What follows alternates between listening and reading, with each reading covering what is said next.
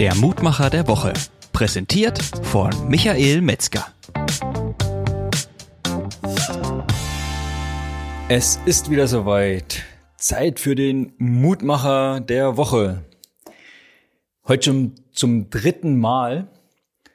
Ich weiß nicht, ob das bei dir schon Auswirkungen hatte. Bei mir hat es auf jeden Fall schon Auswirkungen, weil ich da jetzt ganz bewusst oder nicht ganz bewusst, sondern bewusster drauf achte, am Tag, wen schreibe ich da rein.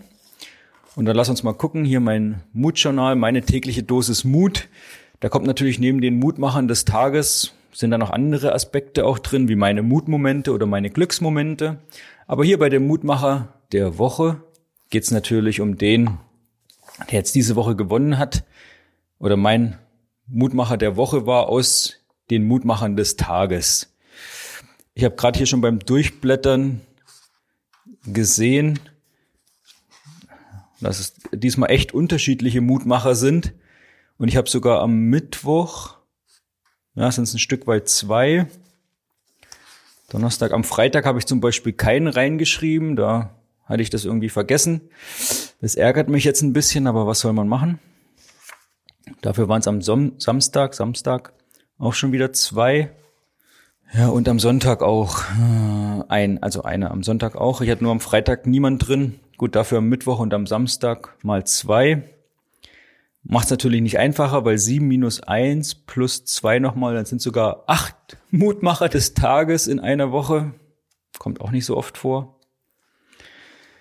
Ist echt immer spannend und ich erzähle dir das ja auch im Grunde nur deshalb, für mich, um dir einen Impuls damit zu geben, ja, wer ist denn für dich so Mutmacher des Tages, Personen, die gut zu dir waren oder dir ein gutes Gefühl gegeben haben und äh, dann jetzt eben so ein Mutmacher der Woche, um zu sagen, ja, siehst du, es gibt eben auch positive Aspekte im Leben, ist nicht immer nur alles schlecht und scheiße.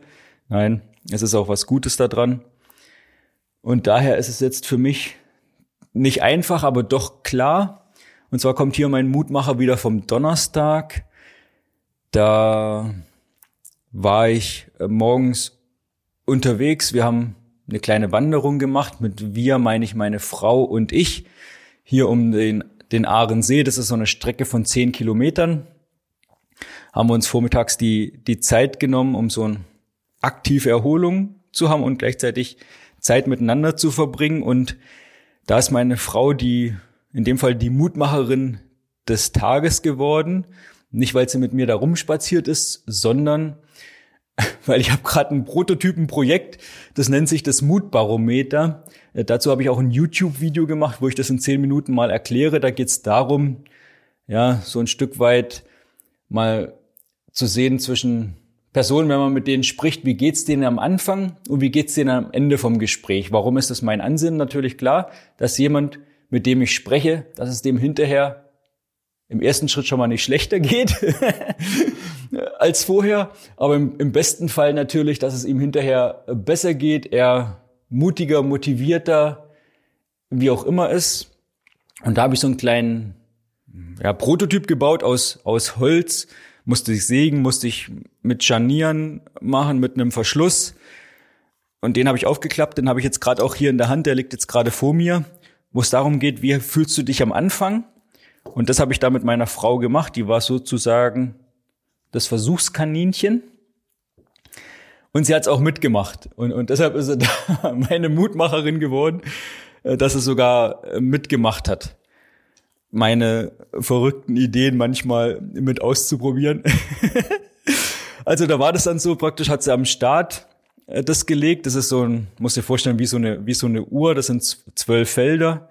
Da sind drei, am Start sind drei frei und deshalb geht's von eins bis acht plus. Da füllst du erstmal aus, wie geht's dir am Anfang?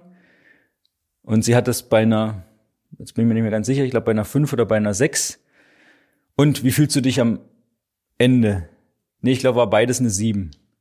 Am Start war es eine sieben und am Ziel war es auch eine sieben. Und das heißt, es wären ja noch zwei besser gewesen, acht und acht plus. Und da konnte ich dann eben drauf einsteigen, okay, warum ist es für dich keine acht plus geworden? Und dann haben wir darüber gesprochen und das fand ich eben ganz spannend und eben toll, dass sie den, naja, es ist ja eigentlich gar kein, den Spaß mitgemacht hat, stimmt's gar nicht. Weil ich meine das ja hier ernst mit dem Mutbarometer. Auch wenn es vielleicht erstmal einen spaßigen Eindruck hat. Und wenn jemand Spaß dabei hat, ist er umso besser. Also das war hier mein Mutbarometer. Wie gesagt, da gibt es das YouTube-Video, aber darum soll es hier gar nicht gehen, weil es ging ja heute um den Mutmacher der Woche.